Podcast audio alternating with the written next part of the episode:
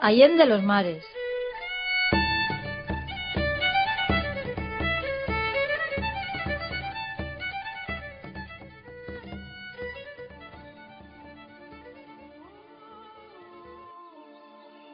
...24 de abril de 1916... ...Sackville Street, Dublín... ...cuando apenas quedan unos minutos para las 12 del mediodía... ...una serie de personas ataviadas con uniformes militares... ...emerge de la Oficina General de Correos... En el tejado del edificio ondean dos banderas, la tricolor verde, blanca y naranja y otra verde donde está escrito en inglés República Irlandesa. A las 12 en punto, Patrick Pierce se destaca respecto al grupo y de forma solemne lee la Declaración de Independencia de la República Irlandesa. Acaba de comenzar el alzamiento de Pascua.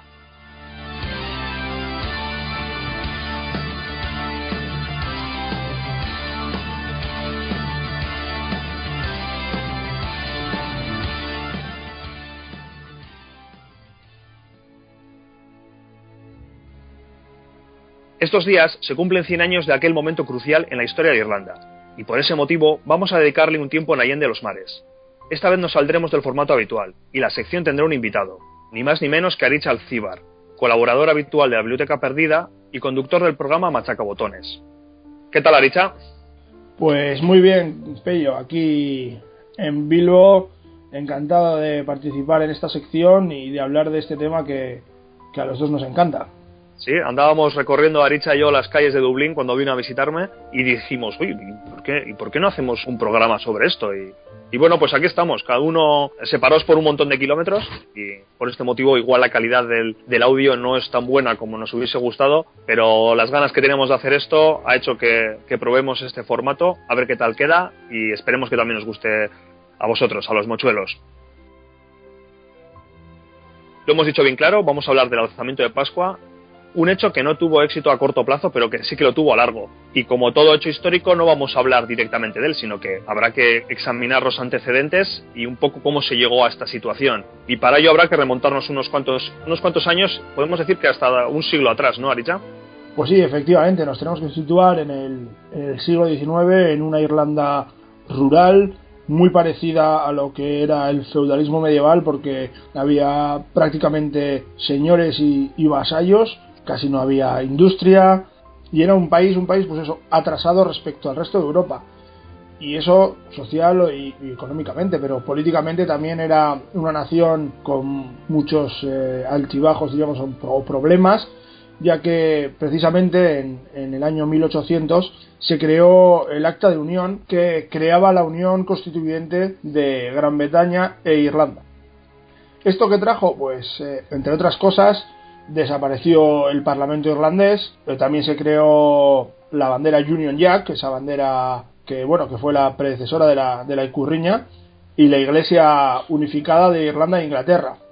Además de ello, Irlanda pasó a pagar cientos aranceles a Inglaterra por beneficiarse de, de su comercio internacional también tenemos una, una, situación que cambió totalmente Irlanda. Estamos hablando de la, de la gran hambruna que se situó desde 1845 a 1852, donde hubo más de un millón de muertos y más, más de un millón de, de inmigrantes a, distintos países de, del mundo se podría decir que de, de, toda la población total que había en Irlanda antes de este hecho, solamente un tercio continuó en la isla tras la gran hambruna, sumando los, los que murieron por, por ella más los que emigraron. Y que sin duda es un hecho muy recordado por toda la comunidad irlandesa a lo largo del mundo, no solamente por los habitantes de, que están en la isla hoy en día, sino también por todos los descendientes de aquellos que se fueron. Es un hecho que marcó la idiosincrasia de muchos países y podemos ver que en lugares como Australia, como en Estados Unidos y como en la propia Inglaterra hay numerosos descendientes de esta gente que se tuvo que ir por este motivo y que, como ya estamos comentando, marcó el futuro de la isla. Además de esto, el escaso desarrollo industrial en la isla eh, dio grandes problemas para quizás también la recuperación de esta hambruna y la modernización del país, ya que eh, solo hubo un gran desarrollo industrial en la provincia de, Ulster. Inglaterra solo apuesta por desarrollar la industria en la actual Irlanda del Norte, pues porque quizás les beneficiaba tener un puerto cercano y bueno y, y varios otros factores. Esto hizo que mucha gente eh, marchara de otras provincias a, al Ulster en busca de trabajo ya que después del desastre de, la hambruna eh, los, no había casi trabajos y esto podía ser la única fuente de ingresos fiable que había en la isla. Esto que hizo que creciese la simpatía por la Unión y, también eh, un crecimiento del protestantismo, sobre todo en ese área, que esto también eh, creaba una especie de cisma, ya que, como, como muchos sabréis, la isla era abiertamente católica casi en su mayoría y, y, esto pues fue un cambio también bastante, bastante importante. Eh, Aricha, esta unión política con el Reino Unido, o sea, este acta de unión, también trajo una consecuencia poco negativa para la isla, que fue el progresivo retroceso de la lengua irlandesa. Eso fue otra de las penas de los irlandeses en, aquella época. Un idioma que se hablaba en, muchas partes de la isla, no quizás en toda, pero sí en, muchas partes, se fue dispersando hasta relegarse en en un propio, en un idioma totalmente secundario y solo hablado en, muy pocas provincias, sobre todo en, la costa oeste. Esta desaparición del gaélico y de la cultura irlandesa trajo que, que la gente empezase a buscar una mayor autonomía, no solo política, sino también cultural, ¿no? Esta búsqueda de mayor autonomía empieza en las décadas en las últimas décadas del, siglo XIX. Empiezan a crearse muchos movimientos culturales, políticos y artísticos, como el Gaelic League en 1893, la eh, Asociación Gaélica de Atletismo Gaélico, perdón, en 1884.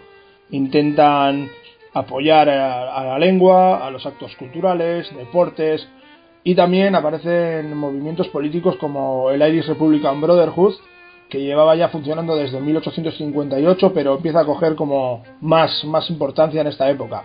Además, el Partido Moderado Parlamentario Irlandés, bajo el liderazgo de John Redmond, ayuda a terminar con el veto de la Cámara de los Lores y abren camino hacia algo importante que vamos a hablar en, en unos momentos. Y veremos que de estas asociaciones van a salir la mayoría de los protagonistas que vamos a hablar hoy. Eso es, eso es. Y como hemos dicho, hubo un cambio en esta época gracias al, liderazgo del Partido Moderado Irlandés que creó una o apoyó la creación de una nueva ley llamada la Home Rule. Esta ley tenía tres partes muy importantes y que cambiaron la isla totalmente. La primera era que se creó un parlamento bicameral en la ciudad de Dublín donde se podría hacer frente a casi todos los asuntos del Estado. La segunda parte sería que Irlanda seguiría teniendo una representación en Westminster, aunque algo menor. Y por último, sería la abolición de la administración del castillo de Dublín, pero aún habría presencia militar del ejército británico. Esta ley se creó en 1910. O sea, en resumidas cuentas, este Home Rule lo que proponía era una autonomía para Irlanda, pero sin abandonar el Reino Unido. ¿Y esto fue del agrado de todos los irlandeses? Pues no, pues no fue agrado de todos y sobre todo en esa región donde os hemos dicho que creció la, industrialización y el protestantismo, en la región de Ulster se creó o nació eh, un movimiento en respuesta de esto llamado los voluntarios del Ulster, que fue creado por Edward Carson y James Craig con ayuda de la Dirección de Operaciones Militares británica. Alrededor de 500.000 hombres y mujeres firmaron la declaración de los voluntarios, que en su mayoría eran protestantes. Ellos, eh, bueno, se movían y protestaban en, contra de la Home Rule, eh, ya que les quitaría poder y, su supremacía por dársela a una mayoría católica. Viendo esto, crearon fuerzas militares para no dejar que se impusiera esta ley en, la provincia de Ulster. Y para ello, además, robaron 20.000 rifles en 1914, aunque hay que decir que la, disputa se relajó mucho, ya que muchos de esos voluntarios tuvieron la necesidad de alistarse en el ejército británico durante la Primera Guerra Mundial. Esta fuerza de voluntarios del Ulster, estamos hablando que era una fuerza podríamos decir que paramilitar, ¿no? Que estaba, estaba organizada como si fuese un ejército y estaba dispuesto a actuar por las armas en el caso de que, de que se otorgase esta autonomía. O sea, que habían llegado a juramentar esto.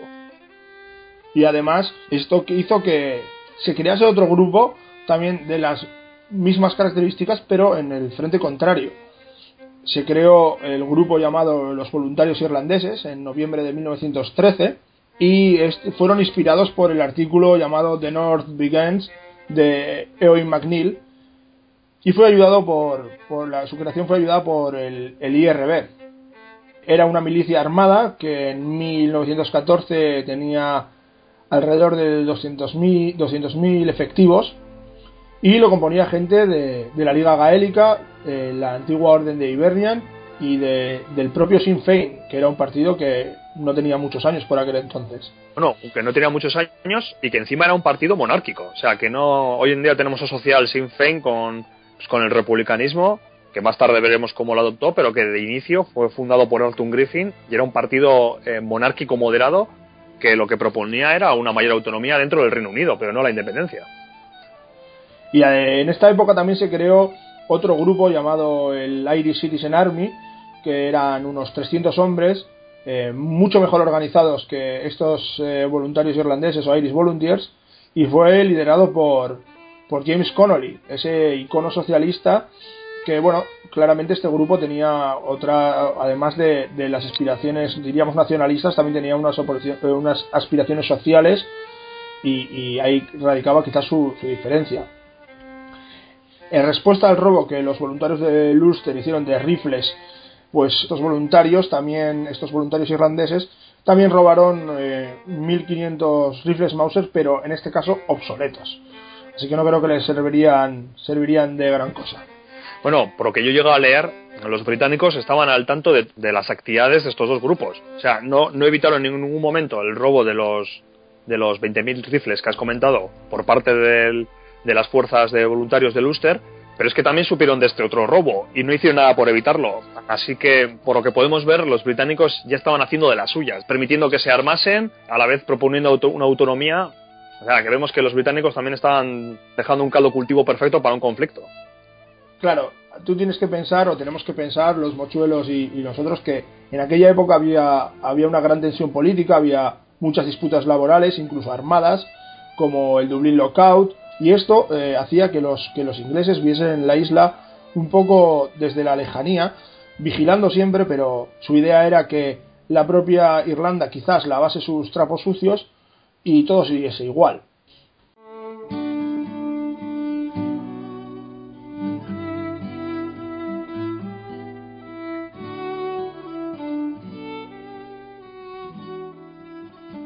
Veo que has, que has mencionado a James Connolly que sin duda es uno de los grandes protagonistas, pero creo que deberíamos dedicar también un poco a otros tres personajes que yo creo que también son muy importantes. Bueno, son muy importantes. Ya, hemos, ya mencionado uno en la entrada, que era Patrick Pierce, pero me gustaría comentarlos brevemente y te propongo que empecemos por Tom Clark. Bueno, Tom Clark es un icono indispensable en todo esto, líder de, de la hermandad republicana, de la Irish Brotherhood, y llevaba, llevaba trabajando en la sombra muchos años. Eran como una especie de, digamos, servicio secreto, aunque no lo eran. Y claro, el IRB ve una oportunidad en todo esto que está sucediendo para moverse, ¿no? Y, entonces es cuando empiezan a tener mucho interés en, en, los Irish Volunteers y decide, el propio, el propio Clark decide que hay que integrarse en ese grupo para poder aprovecharlo para un posible alzamiento contra el Reino Unido y para ello reclutan a, muchos personajes notables de los que vamos a ir hablando, como el propio Patrick Pierce del que se ha hablado ya.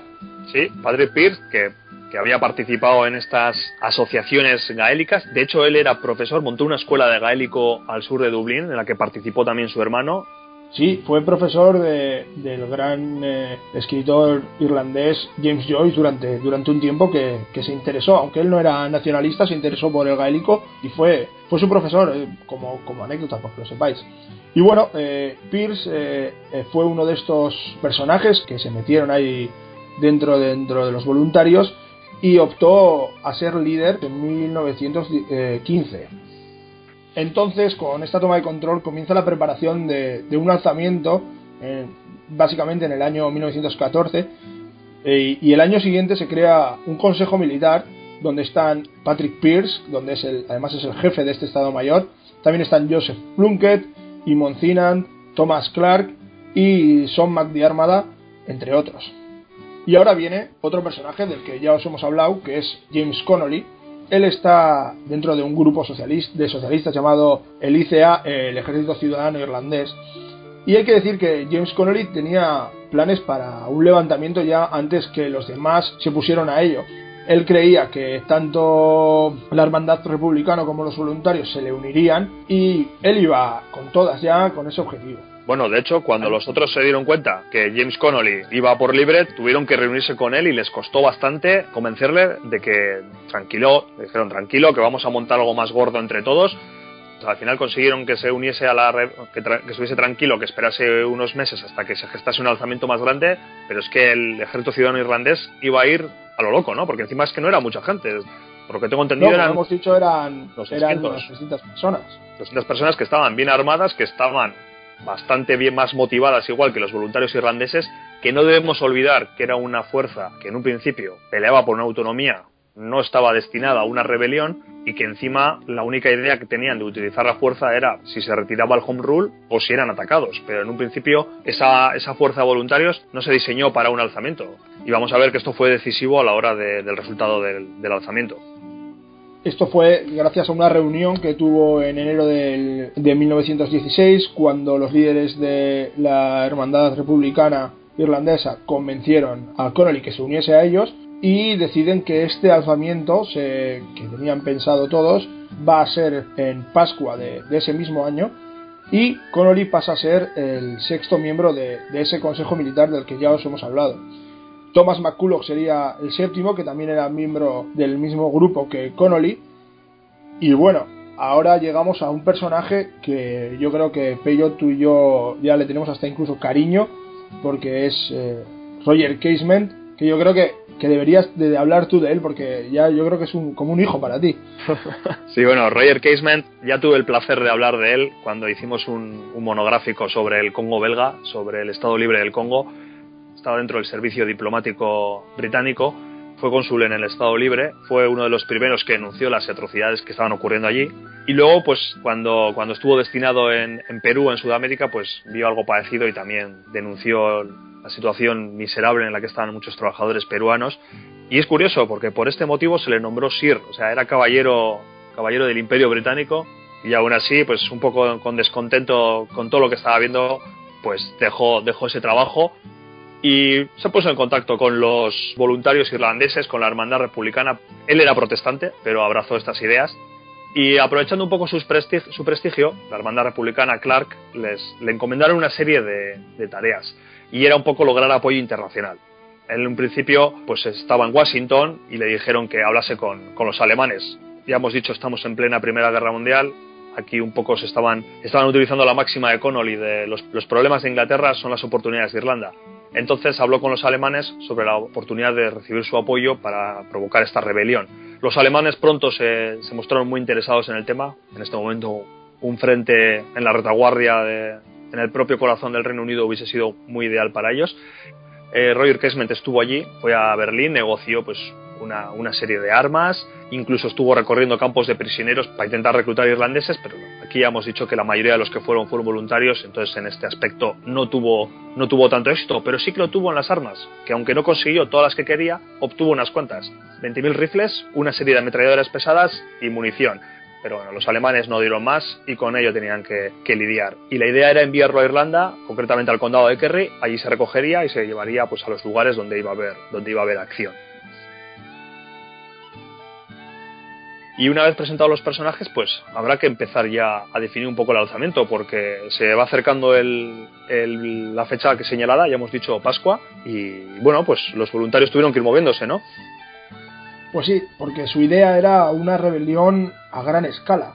El núcleo del plan era hacerse con Dublín, que era la capital y el centro de administración británico, y luego esperaban que el resto del país se les uniese con diversos levantamientos. Para preparar esto, eh, los días previos al, al, alzamiento, se prepararon desfiles por todo el país, haciendo que, las tropas, eh, diríamos, eh, del alzamiento se moviesen por todo el estado y así estuviesen preparadas para lo que, lo que iba a venir en, en esta Semana Santa. O sea que Pierce, desde su posición de jefe del Estado Mayor de los voluntarios irlandeses, organizó una serie de desfiles con el fin de engañar a los británicos. Pero también para engañar a propias personalidades de los eh, voluntarios que no estaban tan dispuestos a participar en, en, ningún tipo de rebelión, ¿no? Eso es, entre ellos estaba Eoin McNeil, que era reticente a un levantamiento militar y bueno, estos eh, desfiles ya le mosquearon un poco. Aún así, para intentar convencerlo, por así decirlo de alguna forma, o coaccionarlo de algún modo, también eh, empezaron a, a crear órdenes de detención falsas en su nombre.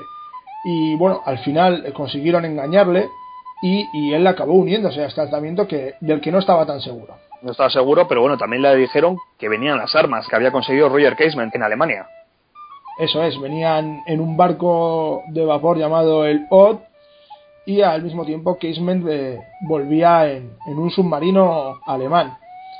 Este cargamento era de esperar que llegase entre el día 21 y 23 de abril a las costas de Kerry, pero eh, por un fallo, diríamos, de comunicación, los voluntarios eh, les esperaron en la costa un día, la llegada fue antes porque el OT llegó el día 21 y ese mismo día fue capturado por una bueno fue, fue se intentó capturar por una patrulla británica ya que eh, los propios marineros hundieron el barco con, con todas las armas dentro al mismo tiempo Casement llegó a la isla y se dice que tras vagar un tiempo eh, sin encontrar esa, esa ayuda que buscaba fue detenido en una, en una posada de un pueblo de la costa bueno, entonces nos situamos que dos días antes de, de, la fecha señalada, que iba a ser el 23, el día del domingo de Pascua, nos encontramos que no hay armas. Encima los británicos ya se empezarán a oler algo, porque pues, de repente un barco que se hunde, que son marineros alemanes detenidos, Casement vagando por Kerry, él solo detenido, ya se empezarán a oler que algo se está cociendo gordo, ¿no? ¿Y esto qué consecuencias tiene la gestación del alzamiento? Pues por una parte hay diversas detenciones en el país, y eh, al mismo tiempo, a causa del fiasco de, de Lod, Eoy McNeil ordena a la mayoría de, bueno, ordena a todos los voluntarios cancelar el alzamiento estaba preparado para el domingo de Pascua. Al mismo tiempo, la hermandad irlandesa republicana siguió con este levantamiento y esto hizo que, se hiciese una especie de pelea interna a escasos días del lanzamiento entre estos dos grupos. Por una parte, eh, Hobson, uno de los líderes de, de, los voluntarios, fue secuestrado por el Hermandad Republicana y hubo una gran batalla dialéctica entre Owen McNeil y Patrick Pierce, eh, donde se dijeron de todo. Bueno, de hecho, en esta discusión, Pierce planteaba que ya que les habían descubierto, que ya no había vuelta atrás, que tarde o temprano les iban a detener a todos y que igual era momento de, jugarse todo el tipo y con lo que había. Sí, sí, incluso gente como Clark también estaba por esa idea y quería seguir el plan fijado, pero bueno, tras diferentes deliberaciones se decidió que había que atrasar un día el evento porque la pérdida de todas las armas fue muy dura y bueno, necesitan prepararse mejor. Entonces vemos que el alzamiento que estaba planeado para el 23 eh, de abril, domingo de Pascua, se pospone para el día siguiente, lunes de Pascua y que encima eh, la mayoría de los voluntarios ha recibido una contraorden por parte de su jefe directo, que era Eoin McNeil, de que se quedase en casa, pero a la vez la hermandad ha fijado ese día y ha llamado a la movilización de las gentes que, que estaban un poco bajo su mando, porque ya hemos dicho que, la hermandad se había infiltrado en los voluntarios. ¿Y esto qué hace? Esto me imagino que lo que hará Aricha es que no acuda a toda la gente que estaba esperada, ¿no? El, el propio lunes de Pascua. Claro, de hecho, la mañana del lunes empezó muy muy tranquila, ya que al principio no había no acudía a toda la gente que se esperaba y poco a poco fue apareciendo más y más gente alzarse contra los británicos. Bien, y aquí es donde yo creo que ya deberíamos ponernos en el día, acaba empezado el alzamiento, un poco me gustaría hablar un poco de, del plan que tenían para la toma de Dublín, porque como bien has comentado, era un poco el acto central del alzamiento. La idea era que los voluntarios y el ejército ciudadano irlandés tomaron puestos en edificios clave por toda la ciudad. Entre ellos el famoso GPO o Oficina General de, Correos, donde se establecería el centro de mando de, de, esta rebelión. Estaba situado en Sackville Street, la calle más central de Dublín por aquel entonces y hoy en día también, aunque tiene otro nombre. Sí, ahora es O'Connell Street. Eso es. Efectivamente, como has dicho, se tomaron una serie de edificios importantes. Bueno, me gustaría, si no te importa, comentarlos porque es que suena un poco raro en algunos. Bueno, un primer batallón tomó los juzgados, el Four Courts, pero luego aquí es donde empiezan a sonar algunos de los edificios claves, aquí un poco raro, porque otro batallón que estaba mandado por Thomas MacDonagh tomó la fábrica de galletas Jacobs y de Valera, que vamos a ver luego que va a ser un personaje muy clave en toda la historia, tomó la panificadora y bueno, otro cuarto batallón tomó un centro de inserción, una especie de centro educativo. Luego, a su vez, el ejército ciudadano irlandés tomó eh, otros sitios que no eran tan estratégicos, ¿no? Como podía ser San Stephen Greens o incluso el ayuntamiento de Dublín, que no dejaba de ser un edificio administrativo que no tenía nada. Y es curioso que entre todo este plan en ningún momento tomasen como objetivo el castillo de Dublín, que era desde donde los británicos se coordinaban.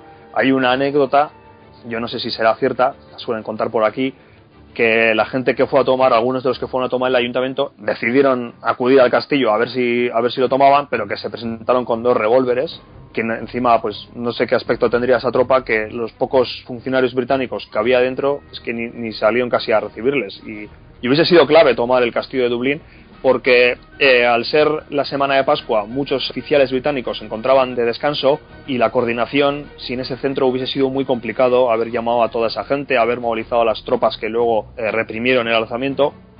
Pero es que es curioso porque ya hemos dicho que tomaron una panificadora, una fábrica de galletas y la verdad es que no volcaron todos sus esfuerzos en lo que igual era el lugar más importante, que era el castillo de Dublín.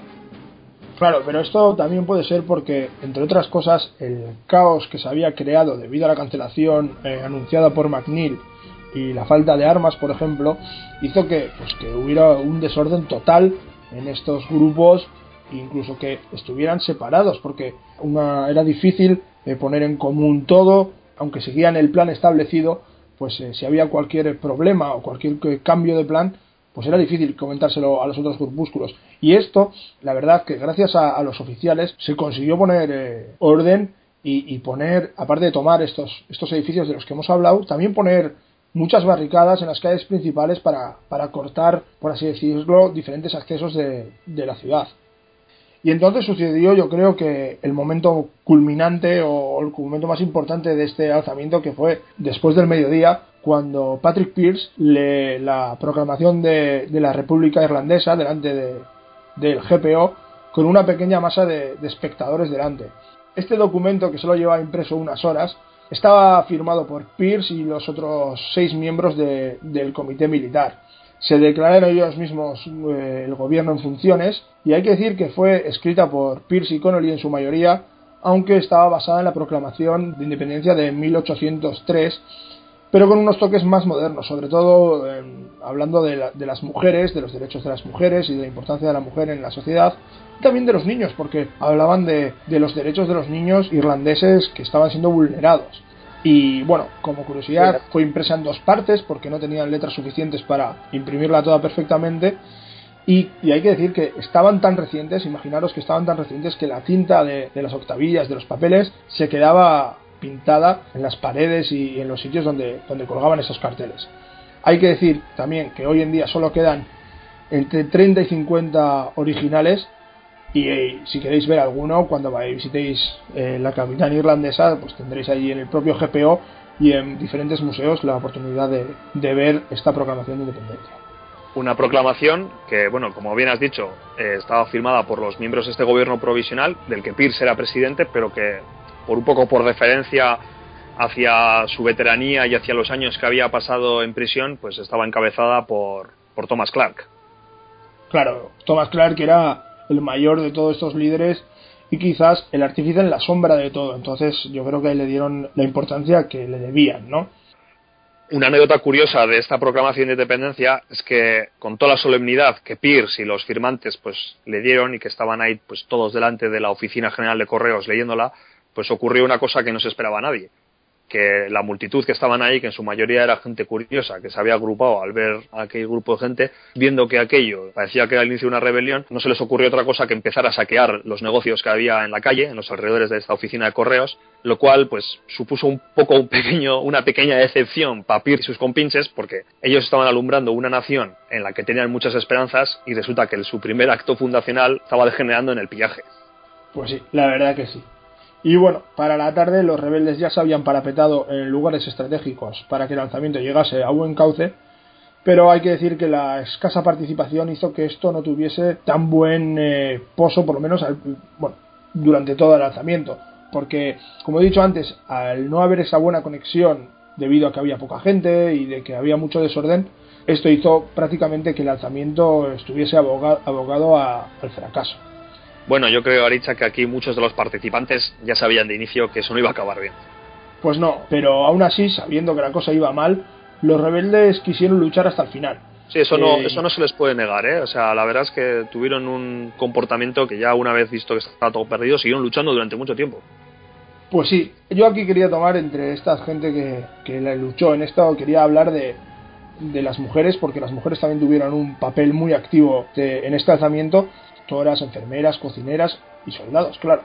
Sí, sí, hubo mujeres combatientes en este alzamiento y de hecho alguna era hasta francotiradora. Sí, sí, hablaremos de ella después, pero primero, la duquesa Markievicz, que era una mujer de la nobleza, de alta cuna, pero que tomó parte directa en, en este alzamiento era parte del movimiento femenino Kuman Naban y comandó un pelotón de mujeres que marcharon desde Grafton Street a San Stephen Green, al parque de San Stephen Green, y pusieron barricadas y parapetos alrededor del parque, junto con los Irish Boy Scouts de la organización Fiana.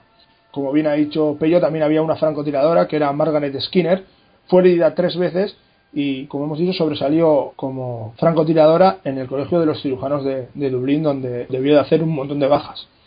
Y por último también queríamos hablar de Rose McNamara, que fue una, la comandante de un pelotón que aguantó en la destilería Jameson hasta el final del alzamiento. Pero bueno, el alzamiento pronto se vio abocado al fracaso, porque como bien has dicho, no eran buenas las comunicaciones, no era suficiente gente y le ocurrió lo que peor les podía ocurrir, que los británicos consiguieron aislarles en pequeñas bolsas y poco a poco pues fueron rodeándoles y atacándoles directamente, incluso con artillería, bueno, lo vas a comentar tú ahora, y poco a poco reduciendo estas posiciones rebeldes hasta irlas eh, aniquilando. Hay que decir que, que en un principio las autoridades británicas cogieron el lanzamiento y se quedaron en shock Costó un poco responder porque, como bien has dicho, había mucha gente, muchos oficiales que estaban fuera. Y bueno, costó un poco eh, reaccionar hasta que bueno, tomó el mando el Lord Teniente de Irlanda, Ivor Wimborne, y se activó la ley parcial, primero en Dublín y luego en toda la isla. Y esto fue la primera vez que pasaba, hay que decirlo, desde 1798. Pasaron un montón de años desde la anterior vez que hubo una ley marcial en toda la isla. Y bueno, eh, los británicos pidieron refuerzos a Inglaterra y según empezó la ofensiva contra los insurrectos, pues el GPO fue el objetivo principal, ¿no? Desde el principio. Sí, porque precisamente en el GPO es donde se encontraban reunidos los principales protagonistas de toda esta aventura. Claro, allí estaban Connolly, Plunkett, Pierce, los personajes más importantes de este alzamiento. Pero no solo eso, sino que allí había otros personajes que en aquel momento quizás no eran tan importantes, pero que luego la historia les puso en sitios pues, que nunca ellos sospecharían. Por ejemplo, Sim Lemas, que estaba allí con 15 años, fue primer ministro de Irlanda. Sinti O'Kelly también fue, bueno, en este caso fue presidente de Irlanda, o sea, gente que luego, pues eso, fueron los máximos mandatarios de este país. Y entre ellos también estaba un joven Michael Collins, que era adjunto de Joseph Plunkett, que sería el futuro artífice de la, de la independencia de Irlanda, entre otros. Y bueno, esto hay que, hay que tenerlo en cuenta porque es, es muy, muy importante. Y estamos hablando de un GPO que pronto fue cañoneado sin ningún tipo de, de miramientos. El ejército británico contaba con la ayuda de, de un navío, el TSS Elga, que se dedicó a disparar sin, sin, ningún, sin ningún descanso al GPO y al Liberty Hall. Hay que decir que los alrededores quedaron diezmados por este bombardeo, pero hay que decir que hubo un punto, una anécdota que bueno, nos contaron allí en, Irlanda. James Connolly, viendo que aquel eh, que estaban como fijándose en el GPO por culpa de pues quizás las banderas, decidió, cogiendo a un, a un pequeño pelotón, ir a uno de los hoteles que está enfrente, coger eh, las banderas de, su partido, de su grupo y de, y de Irlanda y colocarlas en este, en este hotel del que era dueño un terrateniente y empresario empresario irlandés que por supuesto era contrario al alzamiento y contrario a todas las ideas socialistas y de izquierdas que tenía Connolly. Entonces, ¿qué pasó? Que dejaron allí las banderas, volvieron al GPO y entonces eh, este navío, el TSS Elga, se dedicó a, destrozar este, este hotel que casi lo llevó hasta los cimientos, vamos. Entonces estamos en un punto en el que los británicos están aplastando la rebelión a base de artillería pesada. Estamos hablando hasta de, una de un cañonero en el, propio río Liffey y bueno, fueron tomando, ya hemos dicho, las barricadas, fueron cortando a los rebeldes y poco a poco pues fueron cercándoles hasta ir destruyendo todas sus posiciones. Entonces nos encontramos en un momento en el que la situación dentro de la propia oficina de correos era insostenible, el propio Connolly estaba gravemente herido y en este momento pues decidieron que había que evacuarlo porque estaba en llamas, el tejado se estaba cayendo y, los británicos ya estaban empezando a tomar los edificios adyacentes y ante esta situación el sábado 29 de abril tras cinco días de, podríamos decir, de cañoneo incesante sobre la oficina, pues evacuaron este edificio, huyeron por una puerta lateral y se escondieron en un edificio de la calle Moore, donde establecieron un nuevo cuartel general y donde pronto pues empezaron a ver ya que la situación era totalmente insostenible. La situación, como tú bien dices, era insostenible, no sabían por dónde salir, estaban eh, al límite de sus fuerzas, incluso tenían pensado hacer una carga suicida para terminar con todo aquello, pero bueno, allí sucedió, fueron eh, testigos de un suceso que cambió totalmente la, mentalidad de Pierce y de los otros integrantes que quedaban todavía en pie y que cambió totalmente lo que, lo que podía haber pasado en, en este final del alzamiento de Pascua. Sí, lo que ocurrió realmente es que Pierce estaba un poco sopesando qué decisión tomar, porque al final era él poco el líder del gobierno provisional, cuando vio que el dueño de un pub cercano estaba intentando huir con su familia, con su mujer y con su hija, y cuando nada más salía a la calle, pues fue acribillado por una ametralladora desde una barricada británica. Entonces, en este momento, aquel hecho le impactó tanto, había visto ya que habían, habían malgastado muchas vidas y que lo único que quedaba ya era más destrucción para la ciudad y que encima incluso civiles, como podía ser esta familia, pues estaban siendo víctimas de sus luchas. Y en ese momento es cuando decidió tomar la decisión de rendirse y bueno, y para ello pues mandó a una enfermera que estaba con ellos todavía, Aricha muy bien ha dicho el papel de las mujeres en el alzamiento, dentro del GPO también había mujeres, entre ellos algunas enfermeras, y aquí tenemos a Elizabeth O'Farrell. Pues sí, ella caminó hacia esta barricada con paño blanco en alza y parlamentó con, con el mando británico y llegaron a, la conclusión de que el grupo que quedaba allí, el grupúsculo liderado por Pierce, pues tendría que ir a rendirse hacia Parnell Street, donde se constituyó el surrender point, el, lugar de la rendición, donde parlamentaron esa rendición y donde se decidió el, futuro de, de aquella rebelión. Pierce en un momento tenía intención de negociar una rendición en la que él fuese declarado como máximo responsable, pero los británicos, que estaban representados por el general Love, pues dijeron que no, que la rendición tenía que ser incondicional, que luego ellos ya decidirían qué hacer con esta gente. Pues sí, esa era, esos eran los, los términos de la rendición que, exigieron los británicos y bueno, a Pierce no le quedó otra que firmarlo. Hoy en día no se sabe el lugar exacto donde fue este surrender point, se sabe dónde está más o menos. De hecho, hay un bar que está justo en esa zona donde pone aquí fue Aquí se firmó la rendición, este fue el surrender point. Y bueno, según, según nos contaron los propios irlandeses, aquello no, no es verdad, no era más que un reclamo turístico, por así decirlo, que un listo barman o un, señor, el dueño del bar, pues quiso aprovechar para, para llenar sus bolsillos. de hecho, de hecho, el Surrender Point se cree que está en el otro lado de la calle. O sea, que es que no es que moviese el punto unos portales a izquierda o a derecha, es que lo cambió hasta del lado de la calle. Eso es, eso es. Y bueno, después de esta rendición. Pues llegaron las consecuencias, ¿no? Eso es. Irlanda en su totalidad sintió estas consecuencias porque los militares tomaron el mando de, de la isla en las semanas venideras el general Maxwell se convirtió en el gobernador militar de Irlanda y puso una ley marcial, impuso una ley marcial que, duraría cierto tiempo. En este tiempo se aprovechó para detener y encarcelar a cientos de personas, en su gran mayoría simpatizantes de republicanos, y eh, se les detuvo, por supuesto, sin juicio alguno bueno, incluso a gente que no había tenido nada que ver con el alzamiento, o sea, porque se llegó, se llegó a detener también a McNeil, que hemos dicho ya que pues un poco dio la contraorden de movilización y bueno, un poco él se quedó en casa y por culpa de esta orden, pues no hubo toda la gente que tenía que haber habido. Pero es que también detuvieron a más gente como Arthur Griffin o incluso también a los moderados como John Redmond. pues sí, el mero hecho de simpatizar con las ideas republicanas o incluso ser católico fue la excusa para, para detener, pues en este caso, a más de 3.430 hombres y 79 mujeres. En total hay que decir que era más del doble de los participantes del alzamiento.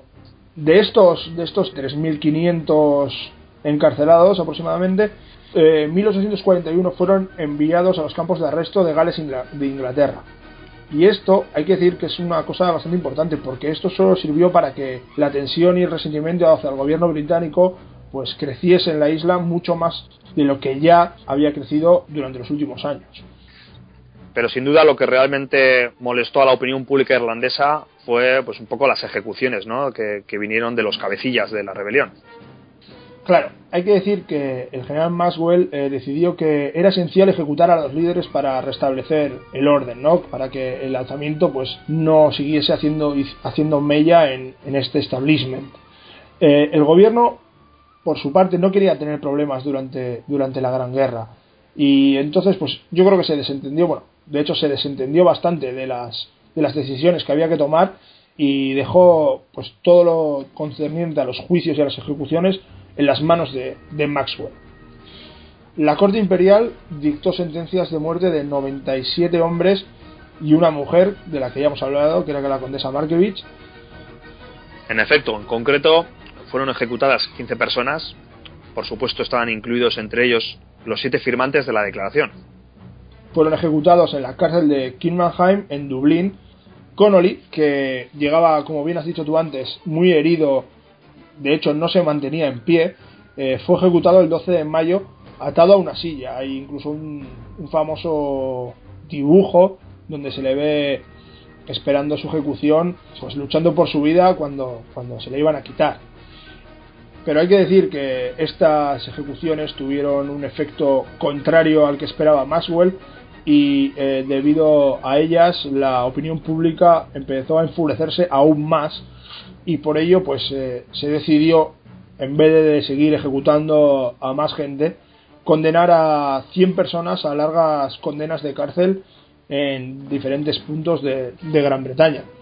Pero hay que decir que el que no se libró de, ser ejecutado fue Sir Roger Casement, debido a, ese tratamiento de Sir, a, ser caballero de de la corona británica, pues fue condenado a la muerte por alta traición eh, el 3 de agosto de 1916 fue eh, ejecutado en la prisión de Pentonville en Londres. Encima, la prensa británica se cebó especialmente con Roger Casement, al que se le acusó de pederasta, de promiscuo homosexual, y bueno, como por su condición de, de, caballero de la orden del Imperio Británico, pues encima fue ahorcado, que era un poco la condena que se reservaba a los traidores. Lo curioso es que el título de Sir no se le retiró nunca lo sigue, lo sigue teniendo. Y, también, bueno, que su cuerpo estuvo durante muchos años enterrado de forma anónima en, Inglaterra hasta que a, mediados de los 60 fue devuelto a Irlanda. A las ejecuciones hay que sumar que la ciudad de Dublín quedó totalmente desolada. Los edificios más importantes durante el alzamiento fueron totalmente destruidos. Por ejemplo, el GPO quedó destrozado hasta 1929 y toda la zona del centro eh, sufrió grandes daños y destrozos que tardaron muchos años en, volver a estar perfectamente, en perfecto estado. De hecho, hoy en día hay, muchos de estos edificios importantes que aún siguen en pie y se pueden visitar, incluso ver las marcas que tuvo este alzamiento y pues, las posteriores guerras en, en, sus fachadas. Bueno, es curioso que si vas a ver la estatua de Daniel O'Connell en la calle que hoy en día le da nombre, lo que antes era Sackville Street, algunas de las estatuas de bronce que, la acompañan, pues todavía tienen orificios de bala. Eso es.